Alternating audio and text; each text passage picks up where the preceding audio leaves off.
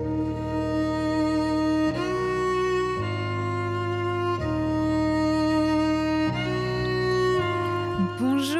bonjour à tous, bonjour, bonjour, bonjour, bienvenue dans ce douzième épisode de Diode. J'espère que vous allez bien. Comment se passe cette rentrée? Comment ça se passe ce début d'automne pour vous? Est-ce que vous n'êtes pas trop impacté par la baisse de la lumière? J'espère que ça va. En tout cas, si vous cherchez de la lumière, vous êtes toujours les bienvenus dans Diode et c'est déjà le douzième épisode. Pour ceux qui ne me connaissent pas, je suis Florence Baruch. Je suis une artiste spécialisée en son, en écriture d'histoire qui libère les émotions également. Et je vous retrouve un jeudi sur deux dans ce podcast Diode pour vous raconter mon chemin artistique vers la lumière, mon chemin personnel vers la lumière et pour vous raconter le chemin de mes invités vers la lumière. Un jeudi sur deux, je suis seule, un jeudi sur deux, je suis avec un invité et c'est le cas aujourd'hui et pas n'importe quel invité. J'ai été vous dénicher une, une, pépite, vraiment une pépite. Notre invitée aujourd'hui s'appelle Marie Flégeau. Elle est psychologue spécialisée en psychocorporalité, c'est-à-dire qu'elle étudie le corps et l'impact du corps sur l'esprit. Ça change un peu parce que d'habitude on dit qu'il faut aller dans sa tête pour guérir son corps et là on va voir que c'est peut-être possible de faire l'inverse. Peut-être que c'est le corps et les mouvements du corps qui peuvent guérir nos esprits. Et on va voir ça avec plusieurs sujets. On va parler de thérapie par mouvement qui vont guérir le corps. On va parler de l'importance de la danse, de l'importance du sport. On va parler de la symbolique du corps. On va parler de nouvelles théories de nouvelles thérapies qui permettent de guérir l'esprit par le corps, comme euh, la thérapie par mouvement oculaire ou les ego states. Et puis on va parler d'hypnose aussi, évidemment. On va parler de corps visible et de corps invisible. Mais malgré tout ça, on va quand même essayer d'être pragmatique parce que c'est un petit peu une des valeurs que veut défendre Diode. Le développement personnel, c'est bien, mais s'il n'est pas concret, eh ben on va pas bien loin. Et vous avez vu, j'ai un peu changé l'ordre de l'épisode. Je teste, je fais des essais. Aujourd'hui, on a commencé par l'intro et on va continuer tout de suite avec le texte, la création musicale que j'ai écrite pour ce douzième épisode de Diode. Un texte qui parle bien entendu du corps. On se retrouve tout de suite après. Bonne écoute, bienvenue dans Diode. Un lieu de lumière, de beauté et de musique. C'est Diode, le podcast qui cherche la lumière.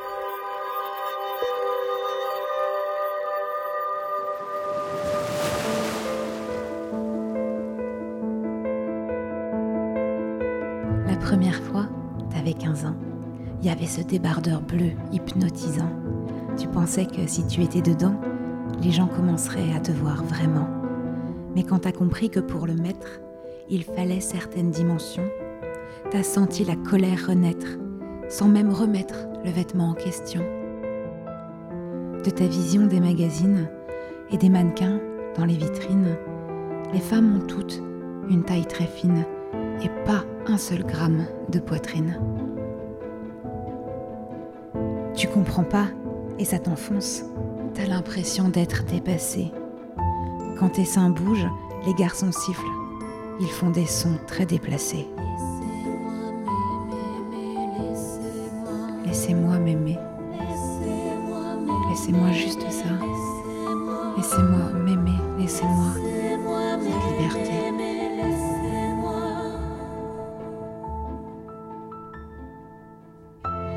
23 ans, à la piscine, après-midi tranquille entre copines, tu surprends les regards gênés des filles qui n'ont aucun bourrelet. T'as pris du recul sur cette machine et sur la condition féminine, mais tu te sens quand même agressé parce que c'est pas la mode de manger. À la trentaine, tu regardes l'histoire. Les femmes des rois étaient pulpeuses, les hanches, c'était des faire-valoir, et Sophia Loren, c'était fabuleuse. À 35 ans, tu te questionnes. La femme est-elle vraiment l'égale de l'homme, ou est-elle capable de se mutiler juste dans l'espoir d'être bien mariée?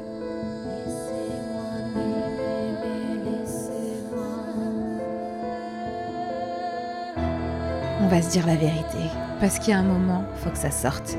Et on va pas continuer à piétiner la féminité et les femmes qui osent être fortes. Et quand je dis forte, je parle du mental, parce qu'il en faut pour assumer qui on est. On va même aller plus loin.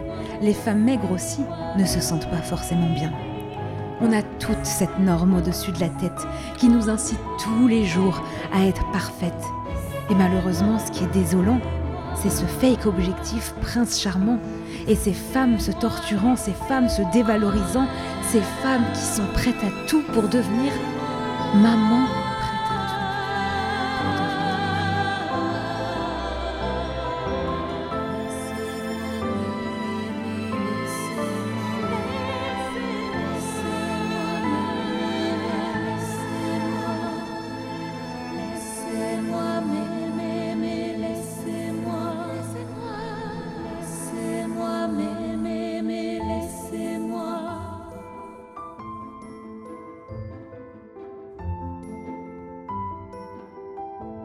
Diode, le podcast qui cherche la lumière. Ça s'appelle, comme vous l'avez peut-être compris à l'écoute, Laissez-moi m'aimer et c'est un texte que j'ai écrit pour parler de l'appréciation qu'on peut porter sur son propre corps, du manque d'appréciation qu'on peut porter à son propre corps. Parce que je crois que c'est très difficile aujourd'hui, et particulièrement dans notre société, de d'apporter de l'amour à notre véhicule, à ce, à ce, bout de chair qui nous permet de, traverser euh, les années, les émotions et, les épreuves. Et je crois aussi que, que ça joue pour beaucoup dans le bien-être qu'on peut avoir ou ne pas avoir dans notre vie, le rapport qu'on a à notre propre corps. Mais ceci est une cause et non une solution. Et dans cet épisode avec Marie Flégeau, on va plutôt s'intéresser aux solutions qu'on peut apporter à notre corps pour se sentir mieux dans la tête et dans le corps et partout autour, peut-être dans d'autres corps, allez savoir.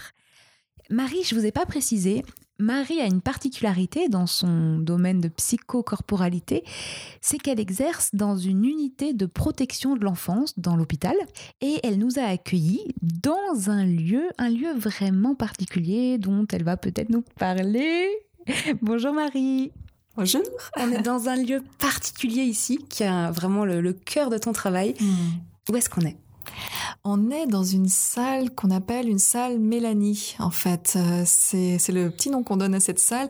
C'est une salle d'audition filmée. C'est une salle euh, au sein de l'hôpital dans laquelle on accueille les enfants, les plus les, les ados, en fait, pour, euh, pour qu'ils puissent être auditionnés par, par les gendarmes et la police quand il leur est arrivé quelque chose. Donc salle Mélanie parce que euh, c'est le nom de voilà d'une de Diams.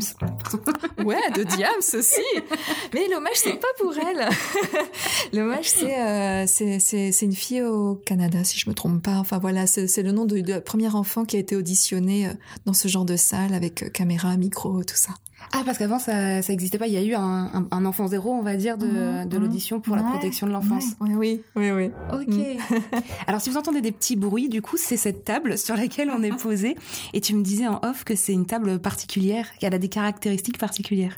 Ouais, alors cette table, elle est transparente. Ça, c'est la première caractéristique, parce que comme ça, euh, dans cette salle euh, où les enfants, on les écoute, mais on les observe aussi, parce qu'un enfant euh, va, va peut-être parfois plus montrer avec son corps dire avec euh, avec des mots. Donc euh, donc on a besoin d'observer l'enfant. Donc la table est transparente pour ça. Puis elle est ronde aussi parce que parce que l'idée c'est de trouver euh, des formes qui qui font du bien, des formes qui contiennent, des formes qui entourent. Ce qui est génial avec toi, parce qu'on s'est rencontrés une fois du coup, avant de se, parler aujourd'hui, c'est que je pense, mais l'épisode va le dire, qu'on va parler aussi bien de ce qui est visuel que de ce qui est verbal en fait, parce que j'ai l'impression que ton travail, ça associe vraiment les deux. Mhm ben ça associe euh, à peu près toutes les dimensions, on va dire. bien sûr, moi je suis psychologue, donc euh, je suis censée m'intéresser au verbal, mais euh, mais voilà, une personne c'est pas que des mots, une personne eh ben c'est un corps, c'est c'est une personne habite son corps du petit orteil jusqu'en haut du crâne. Enfin, donc je m'intéresse à tout, à tout ce qui peut, tout ce qui est vivant. Donc les mots, les, les sensations, les émotions, euh, les énergies, euh, et puis je sais pas, le visible et l'invisible, tout ça. C'est trop beau, j'adore. bah du coup, rentrons dans le vif du sujet un petit peu. Euh, moi, la première fois qu'on m'a parlé de toi, euh, Mathilde, pour ne pas la citer, qui a permis cette rencontre aujourd'hui, elle m'a dit, euh, elle fait de la psychocorporalité. Mhm. Est-ce que toi, c'est aussi le terme que tu donnes euh, à ton métier? Est-ce que, est-ce que mhm. est-ce que c'est ça ton métier? Qu'est-ce que tu fais en fait? Oh là, qu'est-ce que je fais? Bon, j'ai un diplôme de psychologue, mais après, euh, euh, on a plusieurs facettes. Hein. De toute façon, on a tous euh, différentes facettes. Et je crois qu'on incarne les choses euh, selon nos expériences, selon ce qu'on a vécu, est-ce qu'on est-ce qu'on est-ce qu'on aime. Donc, euh, moi, avant de faire des études de psycho, toutes les semaines, je faisais de la danse.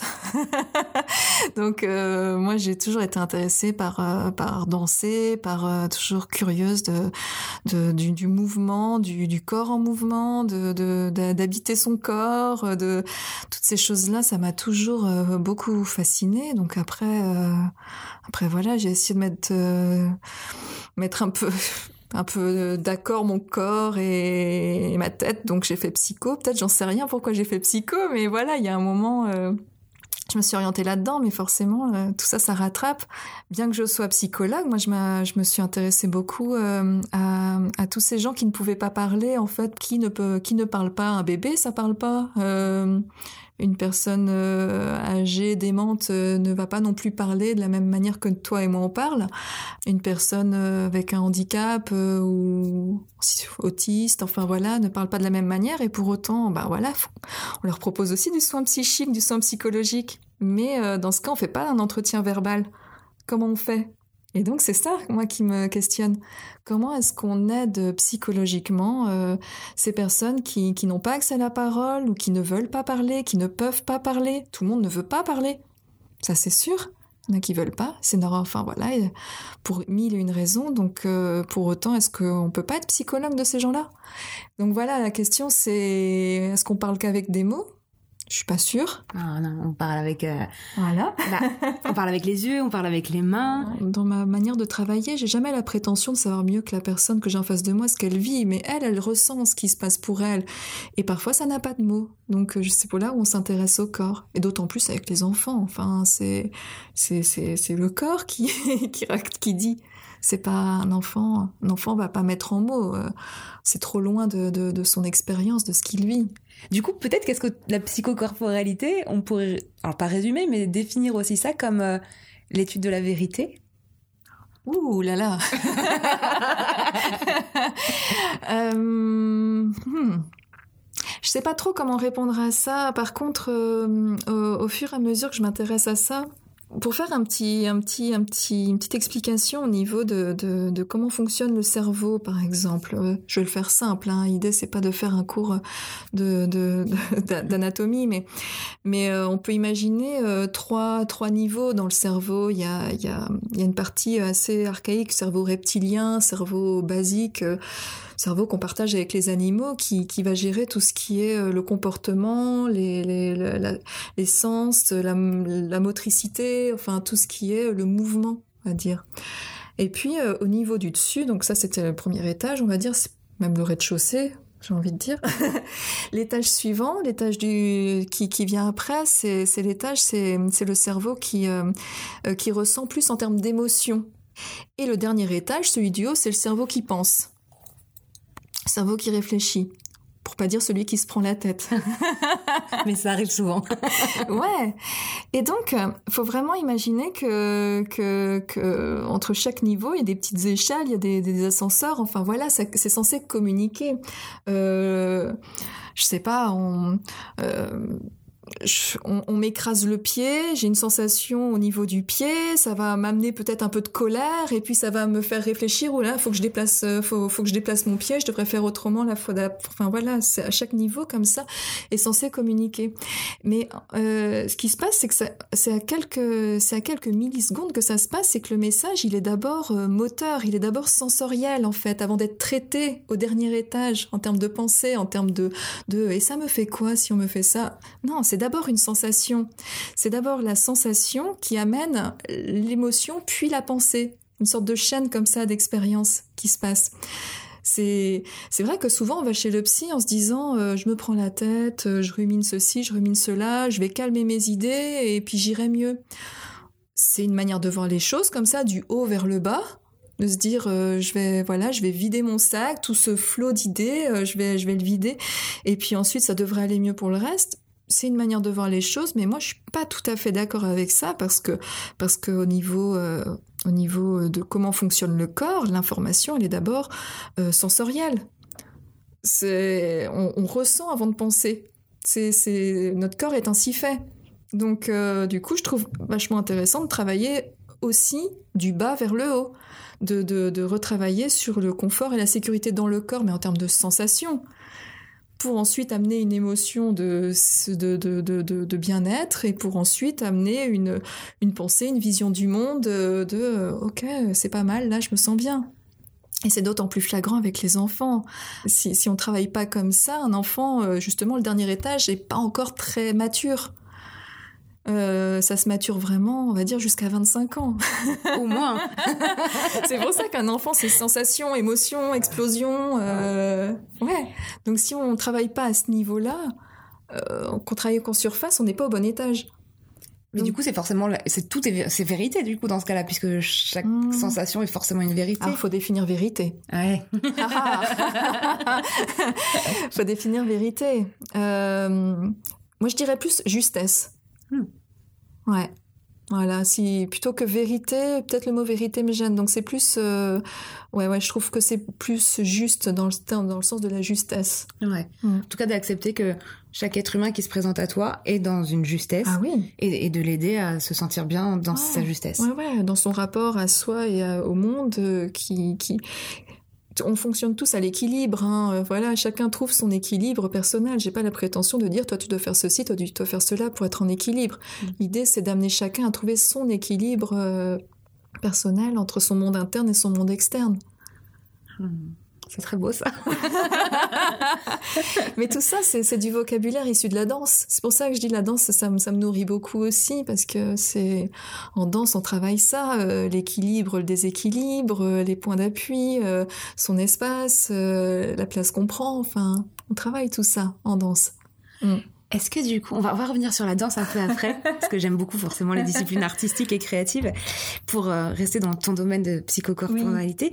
Est-ce que, si j'ai bien compris, tu me dis si c'est pas ça, c'est du coup une spécialité qui est un peu composée de plusieurs autres spécialités? Hmm. De, de, tu, me parlais d'hypnose la première fois qu'on s'est rencontrés, euh, de mouvements oculaires, des choses comme ça? Ouais, bah en fait après, euh, bon, chaque euh, chaque psychologue, mais même chaque professionnel a son identité propre et c'est vrai que moi j'étais j'étais un peu dans une certaine frustration de m'intéresser que que à la partie des personnes qui élaborent, qui pensent, qui discutent. Enfin, j'étais, voilà, j'avais besoin de, trouver un moment, un moyen de les aider euh, euh, de manière plus globale et de descendre un petit peu plus bas dans le corps. Et, euh, et, et c'est là où j'ai cherché des, des, des, manières, en fait, d'aider les gens de cette manière. Enfin, voilà, sur à, redescendre, à pas être que dans le mental en fait, à, se reconnecter au corps. Oui, c'est ça.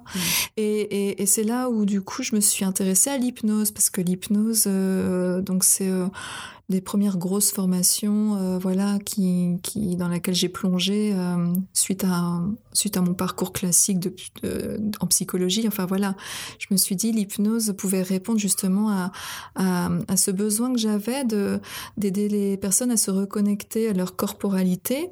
Et puis aussi l'hypnose, ce que je trouve euh, très très beau dans cette dans, dans cette approche, c'est une manière en fait de de j'allais dire de rendre à César ce qui appartient à César, de faire en sorte que ton patient soit son propre thérapeute.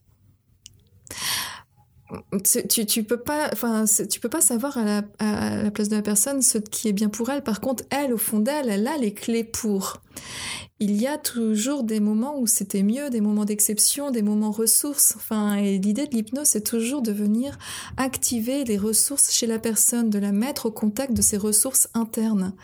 Et euh, une fois que tu les as trouvées, ben, tu souffles sur les braises, hein, je vais dire un peu les choses comme ça, pour allumer un peu le feu à l'intérieur. quoi. C'est vraiment cette idée que, que la solution ne vient pas du thérapeute, mais vient de, de, de ton patient, en fait. Moi, je ne suis simplement une euh, je suis là pour activer les ressources que la personne a déjà en elle, en interne. C'est vraiment la démarche de l'hypnose, c'est vraiment ça. Et donc, euh, euh, les ressources, bah, tu vas les chercher corporellement, sensoriellement, dans la mémoire du corps. Tu vas les chercher là. Euh, donc il y a certaines personnes qui arrivent avec un problème, voilà, qu'elles élaborent, ça parle beaucoup, c'est très là-haut, puis d'un coup, tu vois que la respiration s'active, le rythme cardiaque s'accélère, que les personnes sont pas ancrées, tu fais une pause et là tu leur apprends à se reconnecter à quelque chose de, voilà, de sécure, d'une stabilité interne, enfin, et tu travailles en hypnose, une sorte d'hypnose corporelle et, et là c'est intéressant effectivement parce que parce que les patients euh, réparent d'eux-mêmes ce qui, ce, qui, ce qui a besoin de l'être, euh, resécurisent les choses à l'intérieur d'eux-mêmes. Euh. Et moi, j'aurais même pas eu idée, c'est parfois de les guider sur tel ou tel chemin, mais, mais le fait d'activer et de les rendre, comment dire, acteurs dans leur processus, en fait, notre corps, il est formidable. Il a, il a cette fonctionnalité de cicatriser quand même. Enfin, de, de ce principe en médecine, on appelle ça l'homéostasie. Ou enfin voilà, il y a, il y a ce principe d'équilibrage, d'équilibre qui se fait. Euh, si on a trop chaud, on va se mettre à suer pour avoir la température qui se régule. Si, euh, euh, si, si à un moment on se coupe, euh, il y a quelque chose qui va se faire que ça va se mettre à cicatriser, quand bien même tu vas pas voir le médecin. Enfin, et heureusement que tu vas pas voir le médecin. Et heureusement, oui. Mais je veux dire, tout, tout se répare à un moment. Il y, a, y, a, y a ce le, le, boulot de ton corps, c'est de te maintenir en vie constamment. Et il fait tout pour. Il ajuste ta respiration, ton rythme cardiaque, euh, euh tes, tes, différentes fonctions pour te maintenir en vie. Et ben moi, je pense que au niveau du, psychisme, si on peut un peu euh, cartographier comme ça, ben c'est la même chose. Je pense qu'il y, a des points d'équilibre qui se font aussi. Alors après, avec de manière plus ou moins comment dire, adapté ou pas. Certaines personnes, euh, voilà, vont, survivre à un prix parfois qu'ils payent un peu fort, de, de, grosses protections, de, choses qui va les empêcher après d'être au monde de manière euh, adaptée. Mais, mais n'empêche que le mécanisme est toujours le même d'une recherche d'équilibre. Hmm. On dit que hmm, quand tu veux faire apprendre quelque chose à ton corps, il lui faut trois semaines d'habitude hmm. pour ancrer cette habitude. Si tu vas faire des abdos ou arrêter de fumer, il faut le faire tous les jours pendant trois semaines pour que ça commence à devenir un peu un automatisme. Du coup, j'imagine qu'il y a des choses inconscientes qui se mettent aussi dans nos, dans nos mémoires corporelles. Est-ce que ton travail, c'est aussi d'aller chercher ces mémoires-là, qu'elles soient positives ou négatives, du coup, pour, euh, pour les déprogrammer, si j'ose dire, quand c'est quelque chose de, de, qui va pas bien, ou de le reprogrammer plus fort quand c'est quelque mmh. chose de bien. Mmh.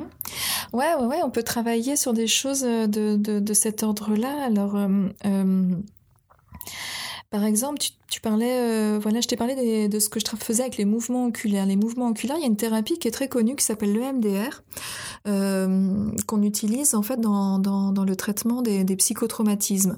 Euh, moi, c'est pas l'EMDR que je propose, c'est une autre technique, on va dire, qui euh, qui utilise aussi les mouvements oculaires, qui s'appelle l'IMO, intégration par les mouvements oculaires. Ça nous vient du Canada.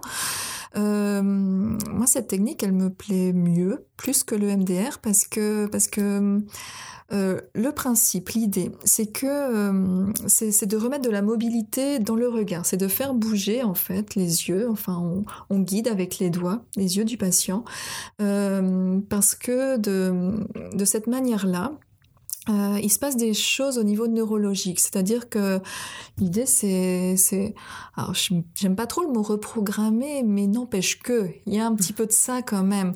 L'idée c'est de remettre du mouvement. Le cerveau est très plastique dans le sens où il y a, il y a, il y a c'est, c'est malléable. Mm-hmm. Rien n'est complètement figé, mais parfois ça se fige quand même parce que euh, Traumatisme. Ouais, et puis on le voit que les, les personnes qui vont être euh, assez rigides dans leur corps vont, euh, ça tu pourras l'observer aussi, avoir souvent cette rigidité dans la pensée aussi.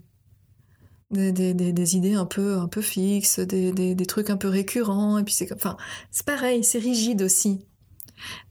Personnes rigides vont aussi avoir une rigidité dans la relation. C'est c'est comme ça. Ouais, prenons l'exemple, euh, euh, voilà, quand on a très très peur, quand il se passe quelque chose qui nous qui nous fait très très peur, c'est comme, euh, faut imaginer comme euh, comme la biche qui traverse la, la rue et puis euh, et puis il y a une voiture qui arrive, tu vois, c'est plein phare quoi. Tu sais, à un moment elle arrive, elle se fige avec un regard très fixe comme ça. Elle s'enfuit pas tout de suite. Il y a un moment où elle se fixe. Mmh. Tu, on a tous cette image là.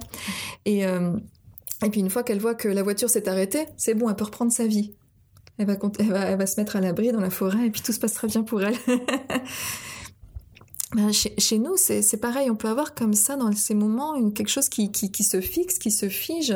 Et c'est vraiment une réponse physiologique à la peur, en fait. C'est le fait de fixer comme ça, et nos, yeux font comme un focus, en fait, euh, où, on, se, fixe sur euh, l'objet de, danger pour, euh, vraiment pouvoir... Euh, s'adapter en fonction. Presque on n'est plus là en fait. Ouais. Bah, le reste devient flou. Ouais. En fait, c'est c'est c'est oui oui c'est une transe spontanée comme ça mm. qui se fait. Les choses peuvent se remettre en route, mais parfois ça reste figé comme ça et on les voit les gens traumatisés qui on va avoir cette fixité dans le regard, même dans les mouvements, dans le haut du corps. Enfin clairement c'est il y a quelque chose de, de, de, physiologique qui se passe à ce moment-là. C'est rigide. Il y a un truc de je peux plus. Euh, sinon je suis en danger si je me. Ouais. en fait c'est des, des, réponses automatiques euh, en, en situation de danger on va dire que notre cerveau est programmé pour trois réponses automatiques. Euh, c'est comme euh, la souris face au chat. Euh, il y a une souris qui se promène, le chat débarque. Première réponse spontanée que la souris va avoir, elle voit son prédateur, elle va se mettre à fuir. Première réponse. Euh, bon, bah si ça fonctionne, super, hein, pour elle, voilà. Elle n'aura pas eu besoin d'activer les deuxièmes, mais si ça fonctionne pas, elle passe à l'option numéro 2. L'option numéro 2, c'est, euh, c'est euh, voilà, le chat, hop, il, attrape la souris en mettant, je sais pas, la, la patte sur la queue de la souris, mais la souris, elle va se débattre. Elle va se mettre à se débattre, puisque de toute façon, elle aura eu tellement peur là, dès le départ, elle aura eu une poussée d'adrénaline, ce qui fait qu'elle aura les muscles comme Popeye, là, et puis elle va, elle va essayer de se débattre, se défendre. Et, euh, et, une fois que ça, et si ça marche pas, une fois que sa potion magique elle est épuisée, là, l'adrénaline est épuisée, elle fait la morte. En fait, elle se fige. Elle se, mais c'est ce que, c'est ce, ce, dont on parle euh, aussi dans, dans, dans tout type d'agression. Je, je pouvais plus bouger, j'étais pétrifiée, euh, je pouvais plus réagir. Euh, c'est comme si j'avais bugué. C'est ce qui se passe à ce moment-là. Et c'est marrant parce que c'est aussi ça le track. Il y a mm. les gens qui du coup mm. vont plus bouger sur scène, qui vont être pétrifiés, et les gens qui euh, vont avoir tout qui s'active, qui vont avoir envie de suivre et qui vont avoir aussi du coup bah, le système digestif, etc., qui vont s'activer. C'est ça. C'est une réponse vraiment automatique. C'est vraiment une réponse involontaire. Et cette souris qui a fait la morte, en fait, c'est ce qui va lui permettre de survivre. C'est ce qui va lui permettre de survivre, euh, euh, on va dire physiquement parce que le, chat qui cherchait une proie, d'un coup, ça l'intéresse plus, il va se désintéresser au bout d'un moment. Et, euh, du coup, on a une fois que la souris euh, sera hors de danger, que le chat sera parti, en général, on va observer des tremblements chez la souris. C'est le reste d'adrénaline qui se décharge, de noradrénaline, enfin ça, ça se décharge à ce moment-là. Et là, après, elle peut reprendre sa vie. Voilà. Donc chez l'être humain, on a, comme je te disais, on a une part animale, hein, comme ça, qui fait qu'on a ces réactions automatiques depuis la nuit des temps, hein, qui, se mettent en place. Les personnes qui ensuite vont, vont, vont, vont trembler comme la souris, c'est-à-dire euh, chez l'être humain, ça va être des pleurs, des sanglots euh, ou des tremblements, vont mieux s'en sortir en termes de psychotraumatisme. Il y en aura moins que les personnes qui n'ont pas pu justement après évacuer tout ça. Quelque chose comme ça qui reste corporellement. Euh, et qui euh, et qui, qui, qui se fige, qui se bloque. Qui a besoin d'être évacué aussi du coup. Ouais. Et donc c'est pour ça que quand on travaille donc avec les mouvements oculaires, où on travaille avec ce regard comme ça qui passe de gauche à droite, avec les mots, on travaille aussi en haut, en bas, en diagonale, sur toutes les directions. Et eh ben euh, petit à petit, on va observer ce, ces, ces, décharges qui vont se faire en fait. C'est comme si on réactivait le processus qui était resté bloqué on réactive comme ça ce processus d'auto-guérison en fait. On ne fait rien d'autre que ça. Hein. Tout, tout, tout, la recette pour, pour s'auto-guérir, tout est à l'intérieur, mais parfois ça se bloque. Et donc l'idée c'est de réactiver comme ça ce mouvement interne d'auto-cicatrisation, d'auto-guérison. Et on se rend bien compte qu'avec les personnes qui ont été, par exemple, traumatisées avec quelqu'un qui était en haut à droite, ça va être difficile d'emmener le regard en haut à droite. Donc petit à petit, on va travailler finalement à réhabituer comme ça ce mouvement. Et puis, euh, et puis voilà, si on peut tourner la tête, si on peut tourner les yeux, ça ramène dans le corps tout entier des grandes respirations. On sent au niveau du système digestif, enfin tout, tout, tout se relâche, clairement. Donc on travaille beaucoup le mouvement comme ça aussi. Diode. Mm. Tout à l'heure, tu me disais que, que tu étais danseuse, que tu es danseuse. Et du coup, là, tu me parles de mouvements oculaires. Si on imagine des mouvements plus grands, les bras, les coudes, les envolées, les arabesques. Est-ce qu'on peut aussi euh, décharger les gens euh, de leur, de leur traumatisme grâce à, la danse? Oh, Alors moi, je crois, je crois au grand pouvoir de la danse. je crois que c'est la meilleure thérapie au monde. Ouais, non mais franchement, je, je, suis, je suis intimement convaincue que... Ah bah, tu vas sur la plage, tu danses tout seul sans te préoccuper du regard des Oui. autres, ça fait un truc. Quoi. Oui, ouais, ouais. Non, non, la danse réinitialise en fait euh, avec euh, le, le corps, l'esprit, et je pense qu'effectivement, euh, le fait de travailler sur, sur cette mobilité, sur cette capacité justement à se mouvoir, à, à évoluer dans l'espace, et puis euh, voilà, avec tout le plaisir que ça peut amener, euh, oui, oui, je pense que c'est une merveilleuse thérapie. Et ah oui, il y a- y, de choses que tu viens de dire là. Tu, tu parles bah, du- de se mettre en mouvement, Mm. d'occuper l'espace, du, Ouais. du coup de choisir l'endroit où Ouais. tu veux, et des hormones qui se déversent quand tu as fait une certaine, Oui. une certaine quantité de sport. Mm. Donc ça fait trois axes possibles de travail Mm. avec la danse en fait. Ouais, oui, Et c'est vrai qu'on pense souvent peut-être aux, hormones du, du bonheur Oui. ou au mouvement, mais on pense pas forcément aussi souvent à prendre sa place dans l'espace. Ah, pourtant, moi je considère qu'on a, alors c'est pareil, c'est mon point de vue, hein, euh, mais je présente toujours les choses comme ça. Je considère que j'ai deux maisons principales, mon corps et la planète. Et c'est c'est c'est là où il y a une interface entre moi et puis et puis le monde finalement. Enfin c'est c'est D'ailleurs, c'est l'interface qui te permet de communiquer avec le, avec le reste du c'est monde. ça, c'est ça. Mon corps donne, reçoit. Enfin, c'est c'est c'est ma maison, donc j'en prends soin autant que possible. C'est euh, mais euh, mais voilà, c'est. Je pense que si, enfin voilà, si je considère que mon corps c'est ma maison, donc chacun chacun va, va se balade avec sa maison et et, et moi ça m'intéresse toujours de voir comment chacun habite chez soi. C'est quoi ta déco? Ouais, c'est ça. Comment tu t'es marouflé les murs? Mais non, mais clairement, tu vois bien que certains ils habitent qu'au dernier étage. Ah bah oui. Ah non mais, mais tu sais que moi-même, Oui. avant, euh, je sais plus, je te l'ai dit quand on s'est rencontrés, mais euh, donc j'ai fait une école de comédie musicale Mm. qui m'a fait faire beaucoup de danse. Mm. Et quelques temps avant ça, j'avais l'impression de n'avoir qu'une tête. Oui. Et que mon corps, c'était bah, c'était fait pour marcher, pour Mm. avancer. Mais il m'a fallu conscientiser que je pouvais décider de la position du Oui. bras, de la position de la jambe, du cardio, etc. C'est c'est pas c'est pas inné de penser à tout le corps en fait. Non, non, non, non, non, c'est un apprentissage.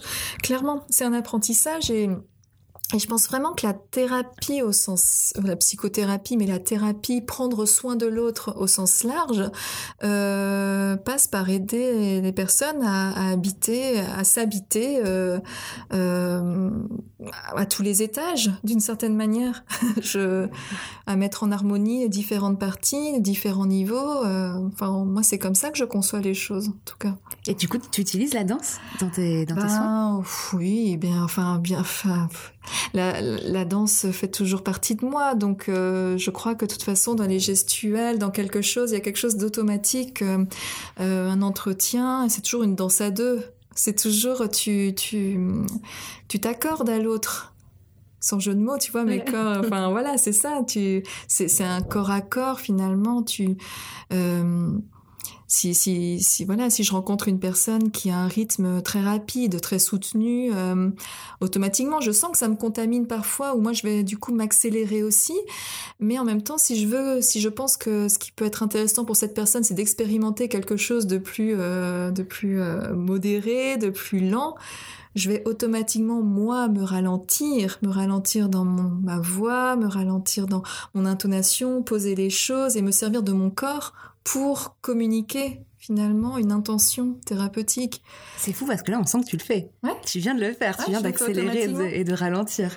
De la même manière pour le volume, les personnes qui ont un tout petit volume comme ça, où on sent que la respiration est toute petite, tout ça, automatiquement, si je me dis que voilà, pour cette personne, ce qui peut être peut-être intéressant, c'est d'expérimenter un volume plus, plus, plus, plus large, ou en tout cas travailler, euh, voilà. Automatiquement, moi, je vais le faire spontanément parce qu'on a dans le cerveau des neurones miroirs qui font que de toute façon, ça communique. Je vais pas dire juste à la personne, faudrait agrandir le volume. Non, je le fais et au bout d'un moment, de corps à corps, ça se répond. Donc c'est vrai que moi je suis toujours attentive comme ça au rythme, au tonus, euh, au, au- volume, à la position que peut prendre la personne, à la manière dont elle se positionne, dont elle s'installe, toutes ces choses-là, parce que ça donne beaucoup d'indications sur comment elle habite en dedans d'elle-même. Ouais, du coup, Jean-Michel Transition, j'adore. je pense que hum, quand les gens commencent, enfin j'imagine, parce que moi ça m'a fait ça. Alors, enfin, moi est une vérité générale visiblement, mais euh, quand Mathilde m'a parlé de toi, euh, la première question qui m'est venue, c'est mais est-ce que du coup elle voit des signes extérieurs évidents de quelqu'un qui ne va pas bien avec toute cette expertise corporelle que tu as? Je manque d'expertise. Hein. Il, y a bien plus experts que moi sur euh, sur le sujet, mais parce qu'il y a des choses comme euh, des experts en PNL qui vont dire oui, si on met les doigts comme ça, c'est un signe d'agression. Euh, hmm. Si on se tient de telle manière, c'est un signe de protection. Attention aux recettes prêtes à appliquer, au manuel de lecture corporelle. Euh... Les tutos YouTube. oh là là là là, non non, non non, faut faire gaffe à ça. Non non, euh, faut faire gaffe à ça. Par contre. il y, a, y, a, des choses qu'on retrouve, des processus qui restent un peu les mêmes parfois chez, chez, chez certaines personnes, mais mais, euh, mais je pense, euh, voilà, à une séance là que je faisais tout à l'heure, là, euh, une personne très, très, très, très insécure, voilà, sans, sans, sans déployer le mmh. reste, mais voilà, avec un vécu de grande, grande insécurité, et des pieds qui, qui, étaient incapables de toucher le sol, quoi. Enfin, bien sûr qu'elle marche, hein, c'est pas ça que je veux dire. mais, euh, mais, mais, mais, voilà, dès que cette personne s'assoit, euh, les pieds euh, vont dans tous les sens, euh, sont presque en lévitation, effleurent le sol, se posent à peine.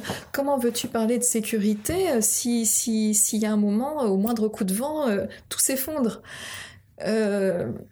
La force va grandir d'abord là, en fait. Et, et, et après, c'est presque tu sais, on a beaucoup de capteurs hein, sous les pieds, hein. beaucoup de comme sous les mains. Enfin, tu sais, il y a beaucoup de beaucoup de capteurs. Je sais pas si tu connais ce dessin là de ce bonhomme euh, où, où, les tu sais où les où les sens sont sont représentés en fait à, à dans les dimensions de ce que ça représente. Donc c'est un, c'est un bonhomme avec des mains énormes, des pieds énormes et puis des lèvres. Enfin... Ah non, je la connais pas. Ah, faudrait que je te montre. Ouais. Ah, faudrait que je retrouve d'ailleurs. Donc on a énormément de capteurs sous les pieds et ces capteurs, ils ont une utilité, ils ont une utilité de, voilà de, de, donner euh, de, de, de, la, stabilité. Et quand on est stable physiquement, ça permet de faire grandir de la sécurité psychologiquement. Mmh. Une expérience amène après un processus de pensée en termes de sécurité. Quand il euh, nous arrive n'importe quoi dans la vie, euh, un des réflexes qu'on a, c'est de s'accrocher, c'est de trouver une personne, c'est des réflexes d'agrippement, mais qui sont, c'est un truc hyper animal. On a besoin de sentir qu'on touche quelque chose, qu'on n'est pas flottant euh, en apesanteur. On a besoin à un moment de, voilà, de, de, la sécurité passe par là. Je me demandais comment tu fais pour, parce que travailler sur un corps palpable, je, je, je, l'ai, je le vois, tu vois. Mais comment on, fait pour travailler sur un corps invisible? En hypnose. Ah. Avec l'hypnose, avec l'hypnose, on peut faire des rencontres incroyables. Puisque l'hypnose, c'est, activer des ressources euh, imaginaires, c'est, c'est travailler avec l'imaginaire, euh, l'imaginaire des gens. Et, et donc, en imaginaire, tout est possible tout est possible. Tu, tu peux très bien. Il euh, euh, y a un travail euh, en hypnose qu'on peut faire pour, pour, pour faciliter le, le, travail de deuil, qui sont des, des, rencontres de la personne avec, avec la personne défunte, de, de pouvoir finalement prendre contact avec la personne défunte euh, et, et, pouvoir euh, lui dire, lui exprimer euh, ce dont, ce dont la, la, personne vivante a besoin pour se sentir mieux. Donc là, je te parle pas de trucs ésotériques ou quoi. C'est simplement dans, dans, dans, dans, le ressenti de la personne, dans le vécu de la personne. Elle a ce sentiment, voilà, qu'il y a quelque chose qui reste, qui est là. Et qu'elle n'a pas pu aller au bout, qu'elle n'a pas pu dire au revoir ou qu'elle n'a pas... Enfin, donc en hypnose, en activant une transe, euh, tu peux faciliter finalement cet échange entre, entre euh, ce qui est visible, ce qui est invisible. En hypnose, c'est possible. Mm. C'est un outil en fait, euh, c'est un outil formidable pour pour, euh, pour aller explorer en hypnose, tu peux aller rencontrer ton euh, un enfant intérieur. Tu peux, tu peux, voilà, tu peux aller prendre le goûter avec euh, avec la petite qui est au fond de toi, ou tu peux aller, tu peux faire beaucoup de choses. Tu peux faire des, des, des belles rencontres en hypnose.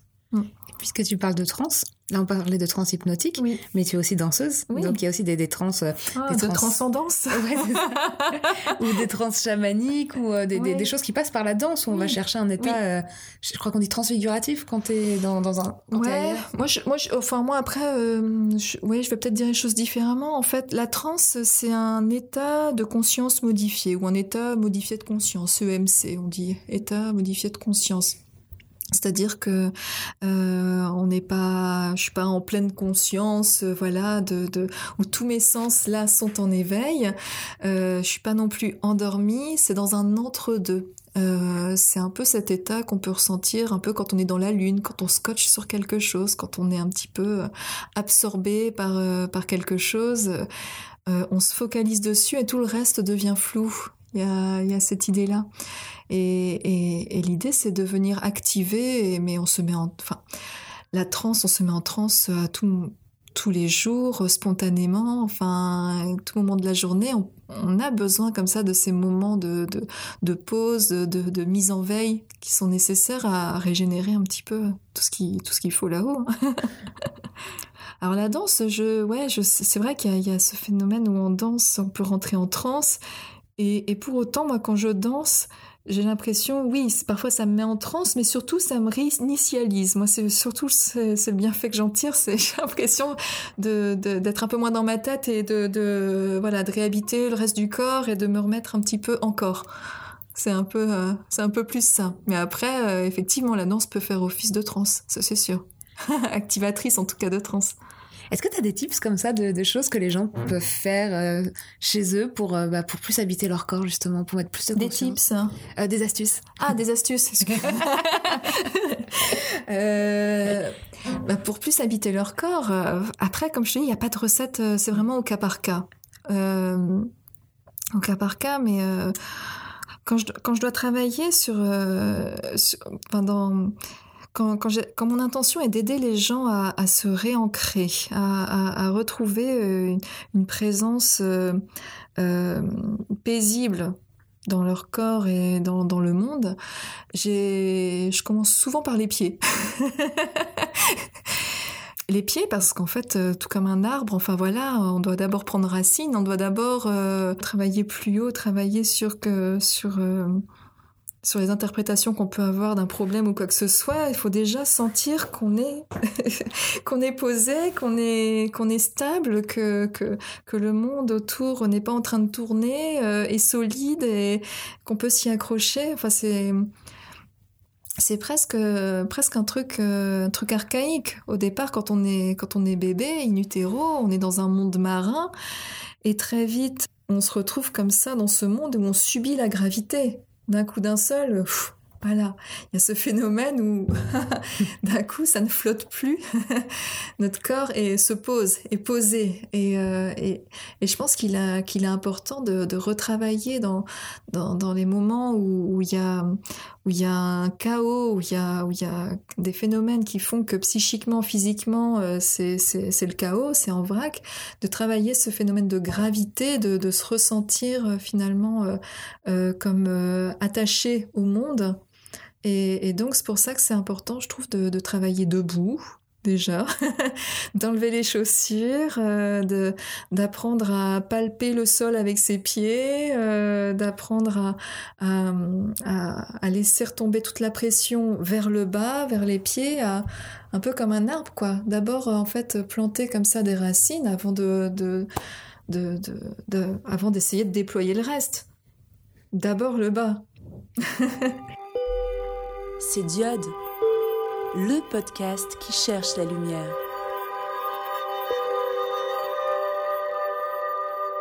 On a parlé de, dans tes méthodes de- d'hypnose Oui. et d'IMO. Oui. Est-ce qu'il y a d'autres choses?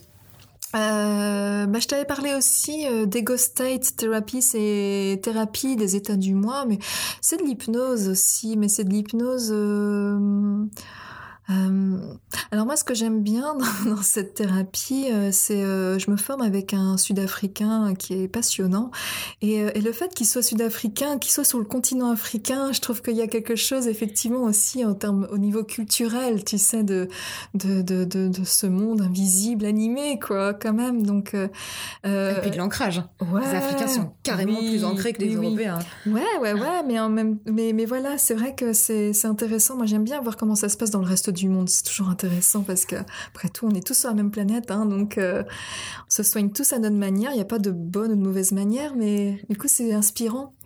Et, euh, et, et c'est vrai que cette idée, l'idée, c'est de travailler avec les différentes, par- différentes parties qu'on a en chacun de nous. On peut avoir euh, quand je parle de différentes parties, tu sais, ces différentes facettes, il y a des, des, des, parties qui se créent euh, en, nous au fur et à mesure de la vie, euh, des, cycles de vie, d'événements. Enfin, il y a des parties, euh, des parties euh, pleines de ressources, des parties peut-être un peu traumatisées, des parties, euh, euh, je sais pas, qui ont, qui ont des besoins spécifiques. Ouais. Enfin, différentes parties. On n'est pas la même personne à 25 ans qu'à 50 ans. Ouais, on, clairement, ça, on- clairement, on, on réagit pas, on se comporte pas pareil. Ouais, et puis en même temps, parfois, on rencontre des enfants de 10 ans qui ont des parties de vieilles, quoi. Enfin, tu sais, où, où, où on sent parfois qu'il y a du vieux chez des enfants, où il y a, enfin, il y a comme ça, il y a différentes parties en chacun de nous. Et encore une fois, l'idée, c'est de travailler sur, euh, sur l'harmonie, l'équilibre entre les différentes parties.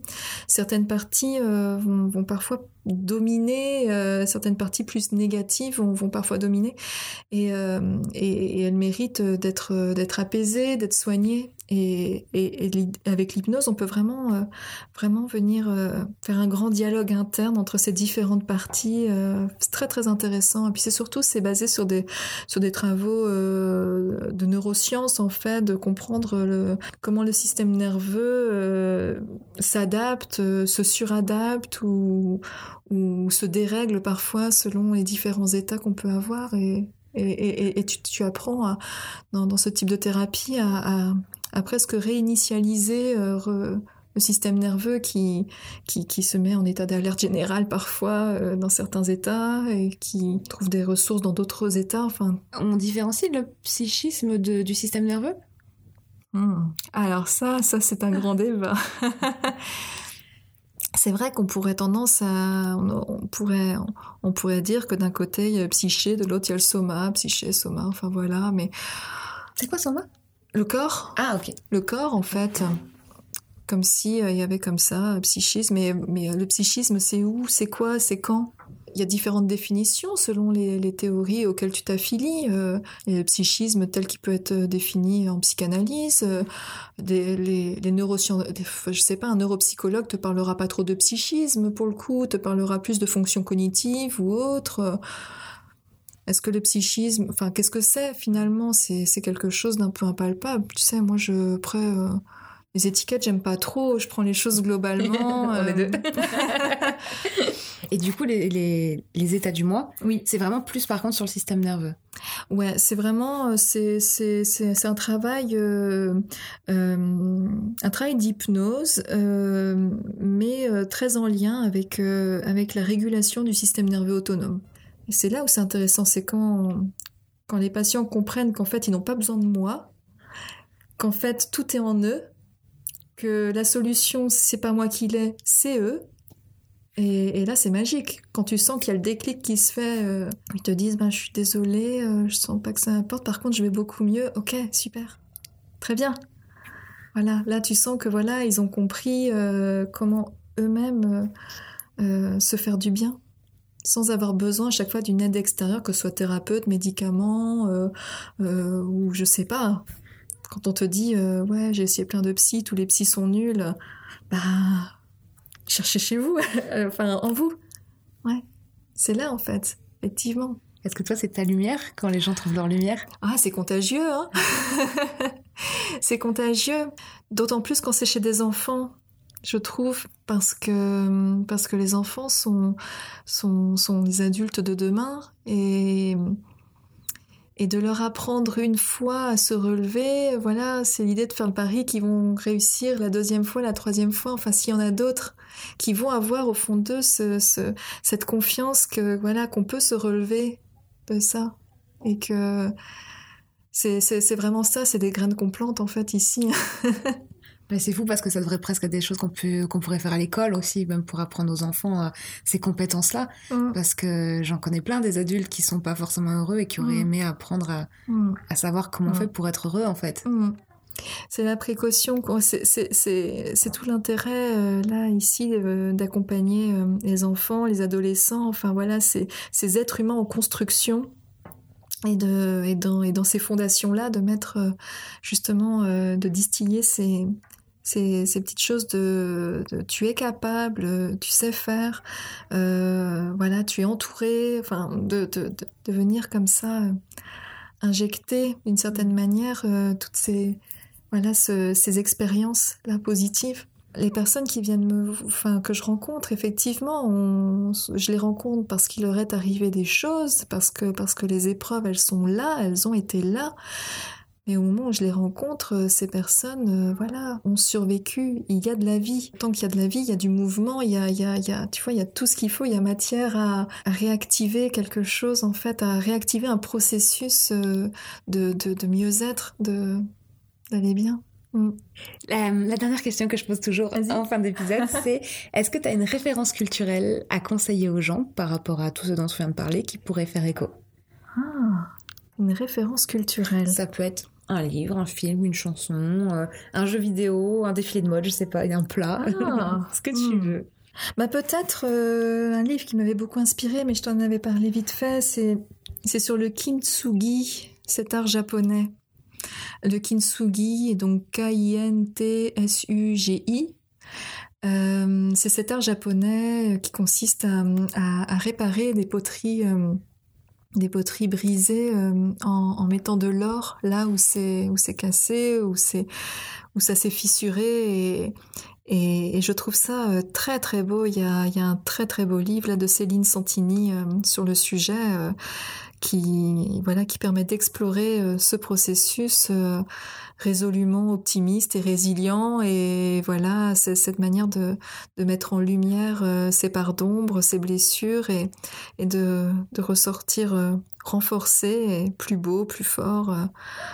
Et puis c'est un peu magnifique de dire finalement quelque chose peut être même encore plus beau une fois qu'on lui aura mis de l'or, donc c'est-à-dire une fois qu'il aura mmh. franchi mmh. les blessures et la cicatrisation ah, et la réparation. Complètement, complètement. Je sais pas si tu connais la légende, l'origine de, cette, de, de, cet art-là. C'est euh, c'est un shogun japonais, enfin voilà une sorte d'empereur, machin. Enfin voilà qui avait euh, qui avait son bol préféré dans lequel il faisait la cérémonie du thé et puis euh, enfin ce bol il s'est brisé. je, je sais pas comment il l'a cassé, mais bon, il a peut-être fait un croche-patch. Je, je sais pas les détails, je connais pas. il a demandé du coup à, ces sujets et il dit ben vous voilà vous me réparez le bol. Donc les Japonais, euh, c'est pas les spécialistes de la poterie, hein, c'était les Chinois à l'époque. Euh, ils ont essayé de réparer le truc et ils ont mis des vilaines agrafes. Ils ont mis, je sais pas, il y avait une technique où tu mets des agrafes, tu sais. Nous maintenant on est un peu plus moderne, on met de la super glue, mais à l'époque c'était des agrafes. Ils ont ramené le bol comme ça et puis ben, ben l'empereur il était, pas, était pas content parce que du coup il se retrouve avec ce bol qui, qui en plus d'être complètement moche, complètement laid et inutilisable, ne peut plus rien contenir. Et c'est là qu'est né du coup euh, le kintsugi. Le kintsugi, le principe, c'est d'utiliser euh, une laque euh, qui, une laque naturelle en fait d'un arbre, un arbre laqué. qui, cette laque, elle est toxique. donc elle se manipule avec beaucoup de précautions et, elle sert à recoller les morceaux. Elle est rouge au départ, donc comme des veines. Hein. En plus, c'est pas pour rien. Enfin, l'idée, c'est vraiment de mettre, chose un peu euh, presque corporel. Hein. Euh, et, cette laque euh, perd de sa toxicité en, en, séchant. Et plus elle durcit, plus elle se, plus elle se renforce, elle solidifie. Donc c'est c'est pas pour rien qu'ils prennent un truc naturel en fait. C'est vraiment l'idée que c'est un processus presque naturel où ça se renforce, où ça se durcit. Et ensuite, ils mettent la poudre d'or, en fait, qui vient comme ça, coller comme des veines, en fait, pour vraiment dessiner les choses. Et l'or, c'est vraiment cette idée que, que, que l'or euh, rend cet objet déjà plus solide, euh, plus, plus, plus précieux, parce que, parce que du coup, ça prend de la valeur, et plus, plus fort, plus solide, le bol est vraiment, euh, pour le coup, presque indestructible, quoi. Du coup, toi, tu es la laque. bah, euh, est-ce que je suis la laque euh, Je donne le pot de laque. Je dis, je dis, il y a de la laque, vous pouvez en mettre. Ouais. Et devenir euh, du kintsugi. Oui, mais oui, il y a des humains kintsugi, on en rencontre tous les jours et et, et, justement, ils n'ont pas cette banalité là du bol à qui n'est rien arrivé. Justement, ils, ils racontent une histoire. Il y a ce truc là que je suis vivant pour te montrer la trace de mon combat. Hmm. C'est hyper beau. J'ai envie de faire un tatouage avec de l'or. Libre à toi. Pour rester dans la thématique du corps. Hmm. Bah, merci beaucoup, Marie. C'est cool. Merci à toi. Oh, j'allais interrompre le jingle.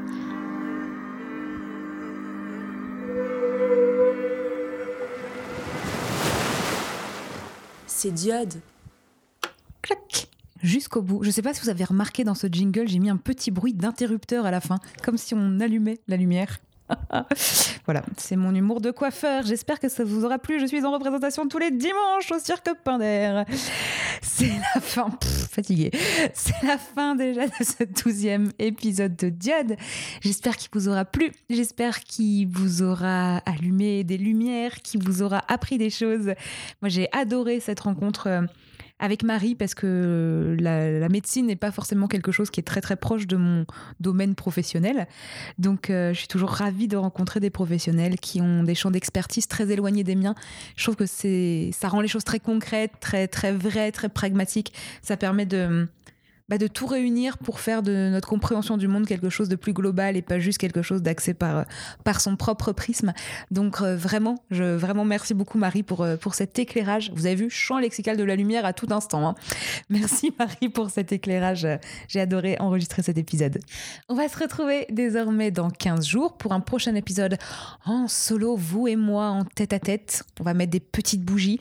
Peut-être qu'on ouvrira une bouteille de vin et on se parlera à cœur ouvert sous le halo de la lumière qui guidera nos pas et nos réflexions. Beaucoup trop de romantisme, mais après tout, pourquoi pas? Et, si on faisait ça? Et si je vous conviens à un date la semaine prochaine? De quoi est-ce qu'on va bien pouvoir parler? Préparez votre liste de questions. Moi, j'ai déjà ma liste de sujets à aborder avec vous. Il y en a plein. Il va falloir choisir.